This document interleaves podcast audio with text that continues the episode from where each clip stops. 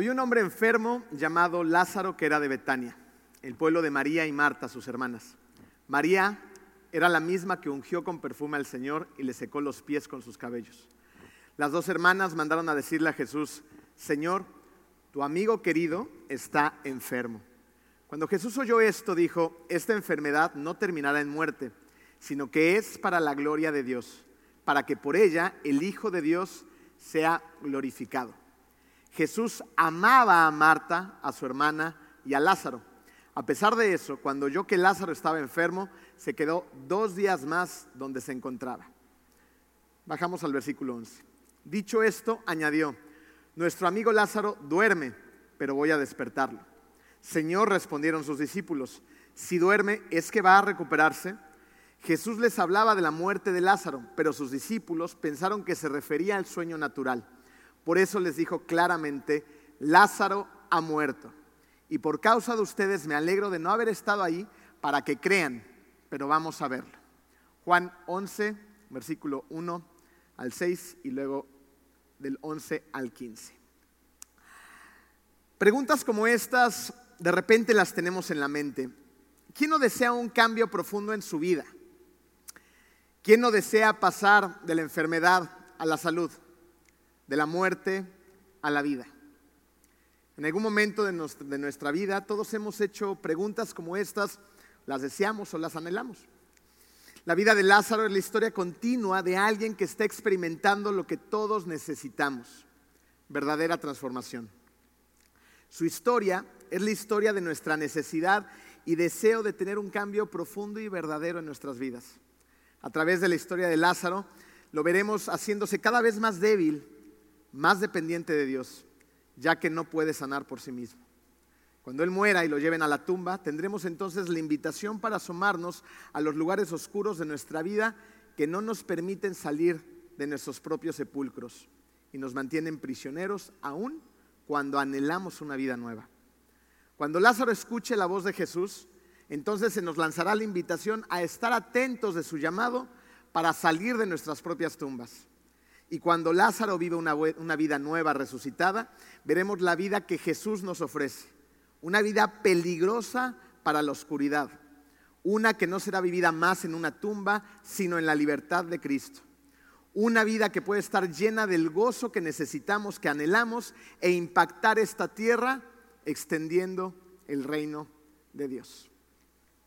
Le damos una cordial bienvenida a todas las personas que han venido a reunirse de manera presencial a la iglesia y también a todas las personas que hoy nos eh, siguen, ya sea en Cancún o en cualquier parte del mundo. Estamos muy contentos de poder transmitir estos mensajes con ustedes. El día de hoy, como lo han visto, empezaremos una nueva serie titulada Lázaro y tiene mucho para darnos. Pero antes de iniciar, acompáñenme juntos a orar. Querido Dios, te damos muchas gracias, Padre, porque nos has permitido reunirnos otra vez en familia, adorarte, alabarte y aprender de tu palabra. Te pido esta mañana, Señor, que nos des calma, tranquilidad, paciencia, que abras nuestro corazón, nuestro entendimiento para que podamos recibir tu palabra con claridad y que la podamos luego poner en práctica en nuestras vidas. Te amamos mucho, Señor, y estamos muy agradecidos por todo lo que nos das y también estamos agradecidos por lo que no nos das. En el nombre hermoso de tu Hijo Jesús y todos decimos, amén. Muy bien, nuestro primer espacio en blanco es transformación, vamos directo al grano. Eh, las buenas películas, los buenos libros, las buenas canciones, generalmente la intención es invitarnos al cambio, es invitarnos a una transformación.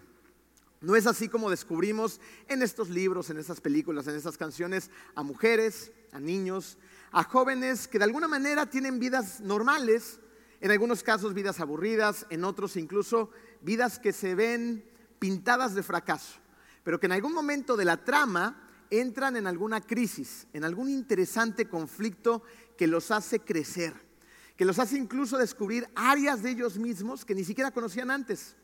Resulta que estos conflictos los transforman, los cambian para siempre.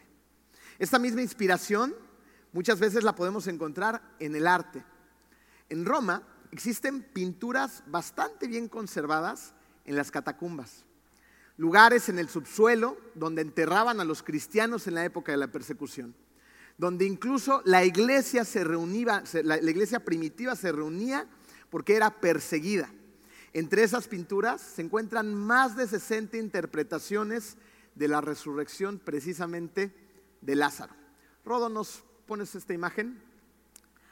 Para que podamos ir de la imaginación a un poquito lo que es la realidad de estas catacumbas.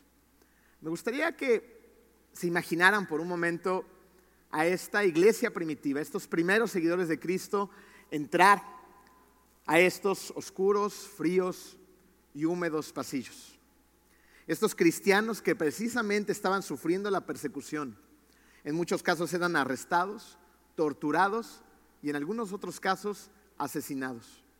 Imagina a estos primeros cristianos caminar por esos pasillos oscuros entre las catacumbas, iluminando con sus antorchas la resurrección de Lázaro. ¿Me das la siguiente imagen, Rodo? Ahí está uno de tantos lienzos que hay por ahí viendo esa imagen entre el fuego, las sombras que produce una antorcha. Más de uno debió de haber encontrado la fuerza en esas pinturas para continuar el camino a la verdadera transformación que solamente Jesús podía ofrecer. Hombres, mujeres, niños, ancianos con vidas ordinarias, jugándose la vida porque creían en un Jesús que ofrece la transformación de la muerte a la vida. Esas pinturas les recordaban que lo que le pasó a Lázaro podía pasarles a ellos también. ¿Saben dónde podemos ver un poco del proceso de la transformación? Precisamente en este libro, en Juan, de donde estamos extrayendo la historia de Lázaro.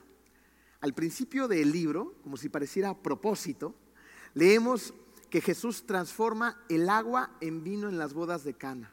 Su primer milagro, ¿recuerdan? Primera transformación. Luego, versículos más adelante, leemos que Jesús le da de comer a miles de personas con tan solo unos cuantos pescados y unos panes. Transforma unos pocos pescados y panes en miles para alimentar a la gente hambrienta. Pero cuando llegamos a Juan 11, la transformación del agua y el alimento cambia dramáticamente a la transformación de una persona, la persona de Lázaro. Lázaro necesitaba ser transformado como nosotros también lo necesitamos. Sin embargo, tristemente, la mayoría de nosotros sabemos lo que no es ser transformados. No ser transformados es cuando el poder de Dios parece no hacer ninguna diferencia en nuestra vida. No ser transformados es cuando las promesas de Jesús las vemos tal vez cumplirse en los demás, pero no en mi vida eh, propia. No ser transformados es cuando somos insensibles a un mundo que nos rodea llenos de necesidades y cosas que le rompen el corazón a Jesús, pero yo me muestro indiferente. Pensemos en esto. Es posible de alguna manera tener una vida medianamente exitosa ante los ojos del mundo. Llevar un matrimonio, pues cae la lleve. Un trabajo decente que pague las cuentas, tener hijos medianamente obedientes. Y es posible que incluso hasta asistamos a una iglesia como esta. Y aún así perdernos de una vida intensa en Cristo. Porque solamente vivimos la vida que el mundo nos ofrece. Una vida que simplemente podamos sentir y llevarla. Sin embargo, la vida espiritual nos ofrece la verdadera transformación, pues esta es más que las emociones que sentimos. La vida espiritual es más que las decisiones que tomamos. Es obvio que Dios nos creó capaces de sentir cualquier tipo de emociones y ser seres intelectuales. Sin embargo, sintiendo, pensando y eligiendo, ¿no conoces a mucha gente que se siente más muerta que viva? Que viven al parecer como en control automático, muy lejos de la vida apasionante y gozosa que Jesús nos ofrece. Es por eso que es tan importante desarrollar nuestra vida espiritual. Porque si no, nos encontramos un montón de gente que dice seguir a Cristo, que se llegan a preguntar, ¿esto es todo? ¿No hay más? Y ese Jesús que prometía tantas cosas, y ese Dios todopoderoso, ¿no hay más? Necesitamos desarrollar nuestra vida espiritual. Necesitamos depender de Dios para descubrir ese más, para llenar lo que evidentemente nosotros no hemos podido llenar, ese vacío que el mundo solamente llena a través del pecado por unos breves e efímeros momentos. Lázaro nos muestra ese más de la vida que tanto anhelamos, ese más que necesitamos para vivir antes de morir. Sin embargo, nos encontramos con una situación, con un problema, una enfermedad, una enfermedad que no nos deja experimentar precisamente ese más, porque todos estamos enfermos del alma, pues todos hemos pecado. Romanos 3:23. Pues todos han pecado y están privados de qué? De la gloria de Dios. Todos hemos pecado. Miren, eh, hace unos días eh, tengo, una tengo varias debilidades, Y una de ellas es la repostería. ¿Aquí a alguien le gusta el pan y el dulce como a mí? Nos gusta lo que nos hace gorditos. Entonces, mi esposa compró una caja de galletas esas galletas que a mí me gustan muchísimo y las llevo a la casa y, los niños llegaron a ayudarle a bajar las compras. Yo no sé qué estaba haciendo, estaba entretenido. El caso es que para no hacerles el cuento largo, los niños se pusieron de acuerdo, chamacos. Agarraron la caja de galletas y ¿qué creen que hicieron? La escondieron de mí. Y como estoy chaparrito, pues lo llevaron a un lugar alto. No tan alto porque estoy muy chaparro. Los pusieron arriba del refrigerador. Entonces yo de repente vi que habíamos acabado de comer, querían echarse un postre, ¿no? Y agarraron sigilosamente un banco de la cocina, como si no me fuera a dar cuenta, lo jalaron hasta el refrigerador y ahí estaba Jetro agarrándole la silla a Joshua. ¿No? Entonces Joshua estaba tratando de agarrar lo que habían puesto demasiado alto para sí mismos. Ojo. ¿Y qué creen que les pasó? Se les cayeron todas las galletas. Se desparramaron. ¿No? todos estábamos muy tristes, incluso yo. Fíjense, yo puedo encontrar cierta semejanza en esto, ya que al igual que tratar de alcanzar la caja de galletas, nosotros muchas veces estamos tratando de alcanzar cosas que generalmente parece que están fuera de nuestro alcance. Pensemos en esto. ¿Cuántas veces no nos hemos dicho, seamos honestos? ¿Listos? Ahora sí voy a bajar de peso. ¿Quién lo ha dicho este año más de dos veces? También por allá ahora sí voy a pagar mis deudas. Y llega el Black Friday, el Prime Day de Amazon, el viernes loco, ¿cómo le decimos aquí? El viernes, eso, ¿no? Y, otra vez empiezas a comprar una bola de tonterías que no necesitas, ¿no? Ahora sí voy a ser un buen esposo, un buen padre, un buen trabajador, nos empezamos a poner una bola de metas. Y cuando parece que lo estamos alcanzando por fin, algo pasa es que yo me propuse que voy a ser un buen esposo y estoy orando para que Dios transforme mi corazón. ¡Ay, pero ya volvió a ser la misma de antes ella! Otra vez está de genio, llega la noche y le duele la cabeza, tiene sueño. Entonces, no sucede, ¿no? Iba muy bien y la oferta irresistible se apareció, una serie de eventos me llevaron a romper la dieta. Y otra vez, ¿dónde nos encontramos? Al inicio del camino. Pero ahora, con menos fuerza y menos decisión, pues volvimos a fracasar. Y el gozo y la pasión que Dios diseñó para nuestra vida, yo encuentro cierta semejanza con la caja de galletas. ¿no? Porque es difícil alcanzar porque no somos por nosotros mismos lo suficientemente altos, por nosotros mismos. O peor aún, cuando por fin parece que la tenemos en las manos, se nos cae. ¿Saben qué es lo interesante de esto? Que esas metas están bien. Digo, está bien que nos cuidemos, ¿no? Está bien que salgamos de las deudas, está bien, evidentemente, que seamos buenos esposos, buenos padres, que seamos buenos trabajadores, son, buenas metas, ¿estás de acuerdo? Pero lo interesante de eso es que esas metas no deberían de ser el todo de nuestra vida. Estas deberían cumplirse debido a una relación de amor con Dios que por consecuencia me llevan a la obediencia. Una relación de amor con Dios que por consecuencia me llevan a la obediencia. Yo obedezco porque amo, porque tengo una relación, porque sé lo que Dios quiere para mí. Y lo hago en amor. Pero el problema es que hacemos de esas metas nuestro todo. Y no las alcanzamos y me frustro. O las alcanzo y me frustro. Quiero más, ya no estoy satisfecho con eso. ¿Qué sigue? ¿No les ha pasado también? ¿Sabes por qué pasa esto? Porque solamente nos concentramos en el cambio exterior, en proyectar una imagen a los demás que muchas veces ni siquiera es real. Fíjate, hacemos creer mentiras a los demás para luego volvernos a encontrar con nosotros mismos en una realidad donde no ha habido una transformación verdadera. Esta es una pseudo transformación. Una pseudo transformación no toca la enfermedad de nuestra alma, pues todos estamos enfermos, ¿se acuerdan? Y una pseudo transformación no va a tocar la verdadera enfermedad. Entonces nos seguimos enfermando. Entonces aquí la pregunta que debe venir a nuestra mente en un colectivo es ¿por qué conformarnos con una pseudo transformación en lugar de iniciar una verdadera transformación? Hay varios puntos de vista que podríamos dar lugar en este momento, pero nos vamos a concentrar en una que yo creo que a muchos nos va a pegar. ¿Están listos para seguir con la confesión? ¿Quién de aquí se declara poco paciente? ¿Se declara que es un desesperado? Más. no, somos desesperados. Yo confieso que soy, digamos, una persona en la que Dios está desarrollando mi paciencia. Y, esto es algo con lo que he batallado desde que estaba chavito. Fíjense, era tanta mi desesperación, no me siento orgulloso de ello, cabe mencionarlo, que cuando yo me sentía un galán, qué vergüenza, y, era un adolescente, pues a cada rato salía con niñas. Eh, ya he cambiado, gracias al Señor. Y, una de las cosas por las cuales eh, yo decidía seguir adelante en esa relación y tratar de ir más allá de la amistad, o decidía mantener a, esa potencial novia en la zona de amigos era su ritmo al caminar. ¿Quién se fija en esas tonterías? ¿No? Yo. Entonces, cuando íbamos a comprar algo al súper no sé, lo que sea, si la niña en el momento iba demasiado lento, iba observando las luces, las frutas y las verduras, si a qué flujera, brother. ¿No? no. amiga, listo. ¿No? Así era mi desesperación. Y, ¿Estaba mal que esa niña fuera lento? Claro que no. Ella veía cosas que yo no podía ver. A lo mejor disfrutaban cosas que a mí ni me interesaban, porque yo iba bien rápido en la vida, tenía prisa, no sé de qué. No, vivimos muchas veces. ¿Tengo prisa de qué? No sé, pero tengo prisa. No, vivimos de prisa.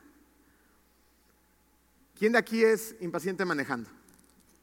Eh, vas en el coche no, el, otro día estábamos hablando mi esposo y yo de esto, de la, poca paciencia, ¿no? Y, Dios es bien buena onda porque te pone retos bien padres, estás pidiendo paciencia, yo por eso nunca le pido paciencia, no dije eso, ¿no?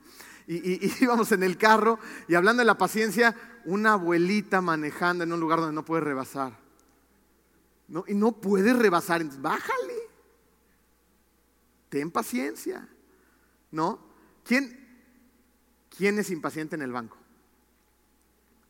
Estás formado en la fila, ya córrele, ¿no? Hay tres cajeros y como 20 personas, por fin te llega el turno. Y la persona que está delante de ti, más de cinco movimientos. Y necesita la firma del director de la sucursal. Es horrible que te pase eso. Estás en, el súper, en la caja. Y, y la chava que está cobrándote dice en capacitación. Y luego tiene que hacer el corte de la caja. No, inventes. No se te pasa de todo cuando estás pidiendo paciencia. Ahora, en cuanto a la respuesta de las oraciones que le pides a Dios, ¿eres igual? Somos impacientes, ¿no? ¿Qué onda? Ya, ¿no? Juan 11:6. Cuando Jesús oyó que Lázaro estaba enfermo, se quedó dos días más donde se encontraba. ¿Cuántos? Dos días más, 48 horas. O sea, piensen en el contexto en el que están viviendo estas hermanas con su hermano. las hermanas de Lázaro ven a su hermano poniéndose cada vez peor. No hay mejoría. Su hermano se está poniendo muy mal, muy grave. Es probable que la muerte se acerque. Y resulta que tienen un muy buen amigo, Jesús, que relativamente, o sea, físicamente está cerca de ellos. Así que le mandan un mensaje. Jesús era buen amigo de los tres. Esto quiere decir que Marta, María y Lázaro lo conocían bien, creían en él, sabían acerca de sus milagros. Así que curar a Lázaro, pues de alguna manera, tal vez por la relación que tenían, era algo hasta que en cierto punto de su imaginación daban por hecho. No, es mi amigo. Lázaro es su amado amigo, dicen algunas traducciones de la Biblia. Entonces, seguramente si le pedimos, le mandamos un mensaje, va a venir a hacer lo que queremos que haga. Fíjate, yo lo puedo imaginar más o menos así. Es como cuando pasa alguna situación, yo creo que todos hemos estado en esa situación, pasa algo, eh, estás con tus amigos, tu familia, tus vecinos, yo qué sé, pasa algo y, tú te acuerdas que tienes una buena relación. Siempre está el que tiene las buenas relaciones, ¿no? Y, y, dices, yo puedo ayudar, ¿no? O él puede ayudar. Hay que mandarle un mensaje porque nos va a sacar de este lío. Entonces sacas tu teléfono, envías el mensaje por WhatsApp, llega el mensaje, porque WhatsApp tiene su palomita azul. ¿Han visto esa palomita azul? La conocen bien, ¿verdad? Llega el mensaje, palomita azul. ¿Qué quiere decir la palomita azul? Leído. Y te dejan en visto. ¿Los han dejado en visto? Es horrible que te dejen en visto. Mandas el mensaje, yo tengo la relación, va a solucionar mi problema, ahorita me contesta y somos desesperados, ¿no? Entonces quieres que te contesten y rapidito después de que leyeron el mensaje y no pasa nada. ¿No les pasa a ustedes que cuando es algo importante o tienen una emergencia, como que algo se apodera de su estómago? Se empieza como un nerviecito ahí adentro, la, la angustia, el estrés, no me contestan y empieza a mandar emojis, como si los emojis fueran mágicos. ¿No? Con signos de interrogación, con bracitos cruzando. Ese lo ubican, ¿no? El del emoji de, ¿qué onda? Contéstame, hazme caso. Y no pasa nada. A veces nos pasa lo mismo con Jesús. Nos encontramos en alguna situación y vamos a Él en oración. No tomamos esos versículos que nos dan esperanza de que Él hará lo que pedimos y a veces no lo hace. Eso fue exactamente lo que le pasó a Marta y María. Las hermanas de Lázaro enviaron el mensaje pidiendo su ayuda y Jesús no hizo lo que esperaban, Él se quedó donde estaba. ¿Y dónde estaba Jesús en ese momento, físicamente hablando? Existen algunas teorías de que se encontraba al otro lado del Jordán. Sin embargo, si somos honestos, esto no tiene mayor importancia en este contexto. ¿Sabes qué sí tiene importancia? Que Jesús vio el mensaje, lo recibió y decidió no ir. Jesús no llegó cuando ellos querían. ¿Escuchaste esto? Para nosotros. Jesús no llegó cuando cuando ellos querían. Todos en algún momento no nos hemos preguntado, ¿dónde está Dios? ¿Por qué no haces algo, Dios? ¿No eres todopoderoso? Imagínense estos hermanos. Lázaro en su agonía esperando que la puerta se abriera y llegara por fin su amigo Jesús para ser sanado. Imagínense a las hermanas, ¿no? Escuchando que entra y sale gente de su casa porque era gente que tenía muchas amistades, mucha gente estaba yendo a ver a Lázaro que estaba enfermo. Pero el que no entraba era Jesús y era el que realmente estaban esperando. No pasa nada. Entreno, eh, corro varias veces a la semana y, tengo el gusto de entrenar con un buen amigo, un universitario, quien expresaba su frustración acerca de Jesús.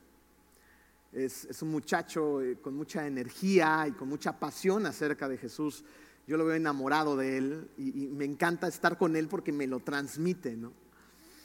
Eh, y ahí me doy cuenta también que existe una relación, porque al estar enojado con Jesús es que hay una relación.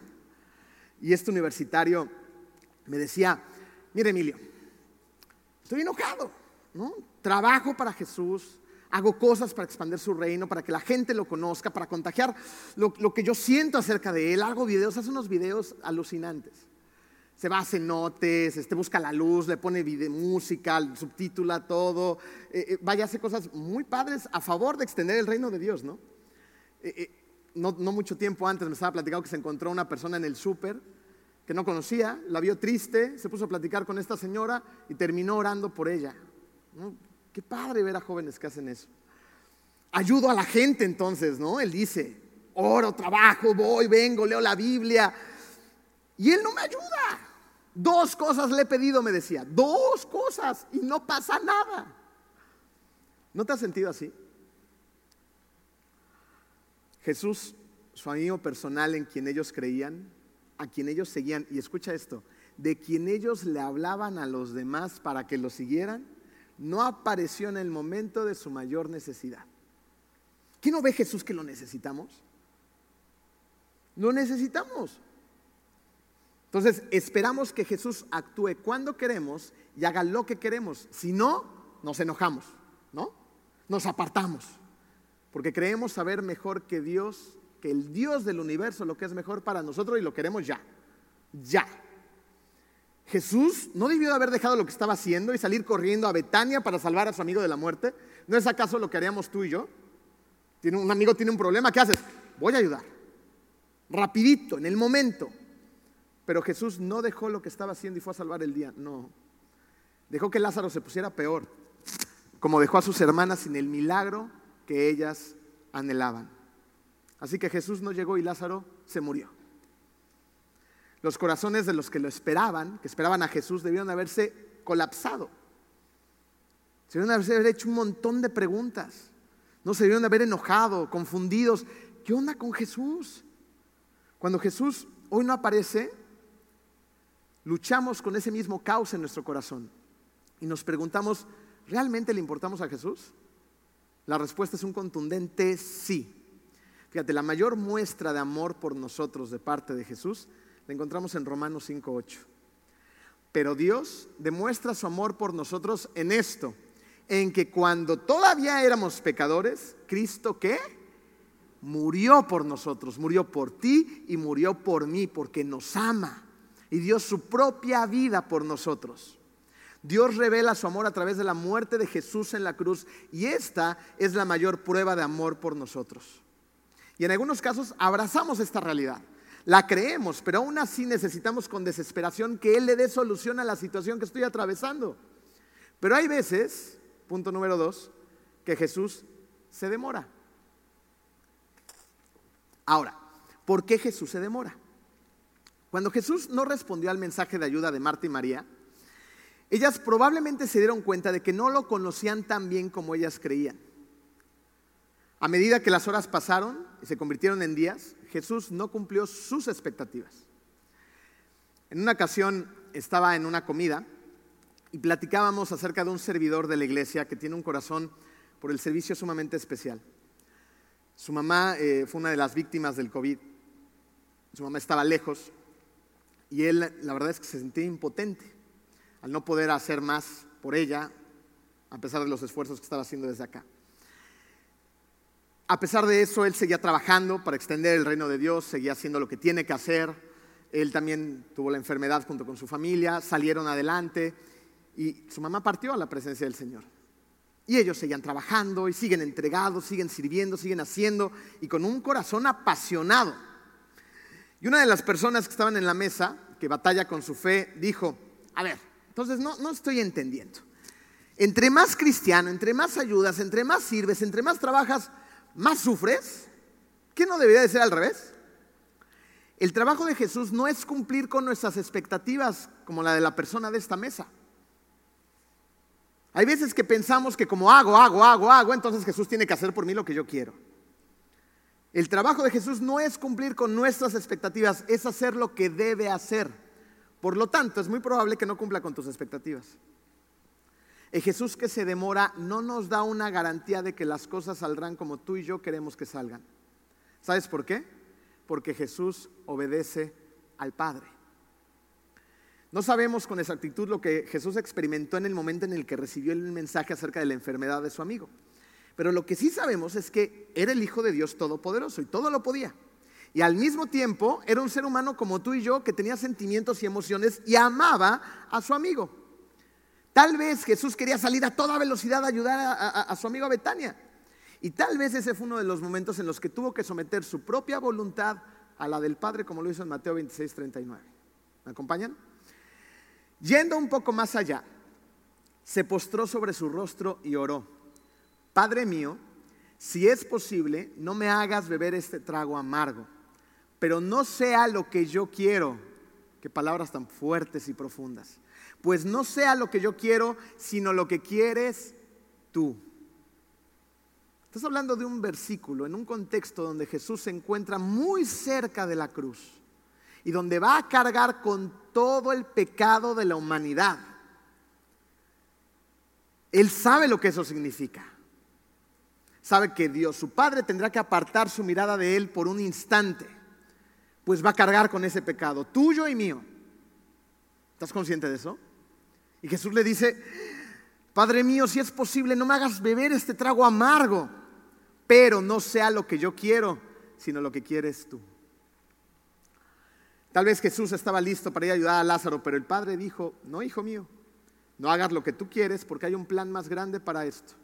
Todavía no, debemos esperar.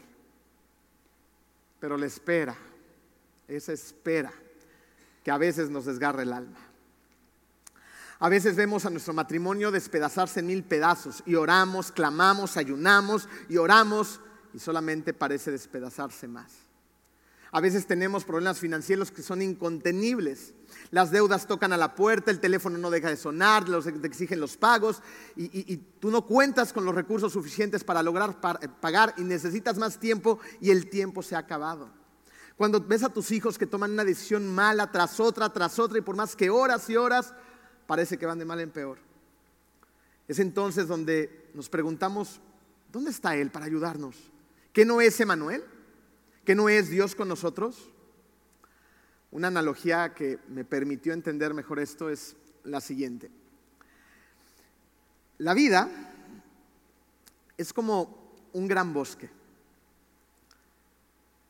donde vas a encontrar de todo. Sin embargo, muchas veces nosotros estamos parados frente a un árbol grande, ancho, tu vida en ese momento en particular. Y lo único que alcanzas a ver, porque somos humanos y nuestra visión es corta, es la corteza de ese árbol.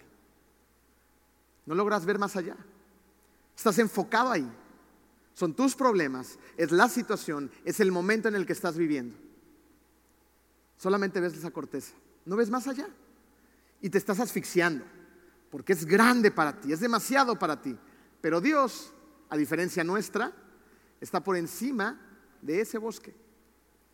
Y Él ha creado un bosque, sí, con árboles que te van a estorbar en el camino. Pero también ha creado un bosque llenos de lagos, llenos de vida. Un bosque donde hay manantiales, de donde emana la vida. Un bosque donde habrá precipicios, pero donde también hay praderas. Un bosque que está preparado para que haya momentos de descanso y que haya momentos que te hagan forzar el crecimiento de tu carácter y de tu espíritu. Dios creó y diseñó ese bosque. Y Dios tiene la capacidad de verlo por completo cuando nosotros solamente nos enfocamos en ese árbol, en esa etapa, en ese momento, en ese conflicto. La historia de Lázaro nos da la oportunidad de ver el bosque completo, pues la conocemos de principio a fin. Así nos deja conocer al Jesús que se demoró a propósito para un propósito mayor. Se demoró a propósito para un propósito mayor. Esa demora, punto número tres, es como vivir en el invierno de la fe. El invierno de la fe. Jesús sí apareció. Pero mientras llegó, esos tres hermanos tuvieron un encontronazo con la enfermedad, con la incertidumbre, con la duda, con el silencio de parte de Dios e incluso con la muerte. Como ellos tres, también nosotros vivimos una especie de invierno en medio de la enfermedad, de la crisis, de la muerte, de las situaciones que no son tan familiares a nosotros. Por eso es tan apasionante la Biblia, porque las cosas que les pasaron a esas personas las vivimos hoy nosotros también. ¿Y qué hacemos? Nos tratamos de agarrar de Jesús, de una esperanza para que cuando Jesús aparezca sepamos que todo está bien. Pero este es un tiempo de espera. Ahora la pregunta es, ¿cómo sobrevivimos durante la espera? Con fe. ¿Cómo se sobrevive durante la espera? Con fe. Hebreos 11.1. La fe es la garantía, la garantía de lo que se espera y la certeza de lo que no se ve. Y vivir de esta manera es una aventura porque necesitas tener mucha confianza de que va, de que a pesar de que no veamos que pasa lo que esperamos, Dios está en control y sucederá lo que es mejor para nosotros. No entendemos muchas veces las cosas, ¿estás de acuerdo? ¿Por qué está pasando esto? Porque nuestra visión es limitada, pero Dios ve todo. Y si vivimos con esa fe, con esa confianza de que Dios está en control, vamos a poder descansar, vamos a poder soltar, sin importar el conflicto, lo difícil, el matrimonio, las finanzas o lo que sea que estés pasando. Va a pasar. A veces no vemos que la enfermedad ceda ni un poco, pero Dios está trabajando. A veces no escuchamos que hay esa armonía que tanto anhelamos en casa, pero Dios está trabajando. Dios siempre está trabajando. Estos inviernos que vivimos durante la espera son experiencias necesarias en la vida espiritual. ¿Nos gustan? No. No es como que llegue el invierno y digan, ¡Woohoo! No, son difíciles. ¿Quisiéramos vivir una vida perfecta? Pues sí. ¿Existe en la tierra? Pues no. Dios utiliza todas esas experiencias que no nos gustan para hacernos crecer, para sembrar cosas en nuestro corazón que van a dar fruto, cosas que no van a suceder si no se atraviesa ese invierno. La invitación es confiar en un Dios que muchas veces nos hace esperar. ¿Cuál es uno de los riesgos en estos inviernos? La duda. Cuando estamos ante una larga espera, la duda tiende a aparecer. Y en lugar de ser transformados por el poder de Dios trabajando durante ese tiempo, decir, venga Dios, ¿qué tienes para mí? Voy a concentrarme, voy a hacer lo que me toca y, voy a dejar, voy a ser responsable y voy a dejar lo demás en tus manos, tu soberanía. En lugar de eso nos desesperamos, dejamos de confiar. Entonces le damos la espalda a Dios para darle la bienvenida a los ídolos modernos de la autosuficiencia. Así que como creemos que Dios no toma cartas en el asunto, ¿qué hago? Pues las tomo yo. Como veo que no hay una salida legal a esto, pues hago trampa. Como veo que mi esposa, por más que oro, oro, oro, oro, sigue igual, me justifico entonces para engañarla. En otras palabras, como Dios no transformó mi situación, la transformo yo. Sin embargo, la historia de Lázaro nos enseña que a pesar de que parezca que Dios está lejos, a pesar de que yo sienta que no le intereso, a pesar de que haya momentos en los cuales me sienta abandonado, Dios está trabajando aún sin ser visto como tú lo quieres ver. Nosotros anhelamos ver que Él opere de cierta manera. No lo vemos trabajar así, pero Él está trabajando. Y en el silencio él es Emanuel. Él es el Dios con nosotros. Una ilustración maravillosa para entender mejor esto del invierno de la fe es una que escribió un psiquiatra llamado Gerald May. Este psiquiatra conoció estos dolorosos y complicados tiempos de espera en su agonía. Él tristemente falleció de cáncer y durante esa agonía hizo la siguiente reflexión acerca del poder del invierno. Escuchen. Dice, los venados y los conejos se aquietan. Los peces, las ranas y las tortugas casi se congelan. Las serpientes se esconden. Los árboles están negros y desnudos. Ahí viene lo bueno.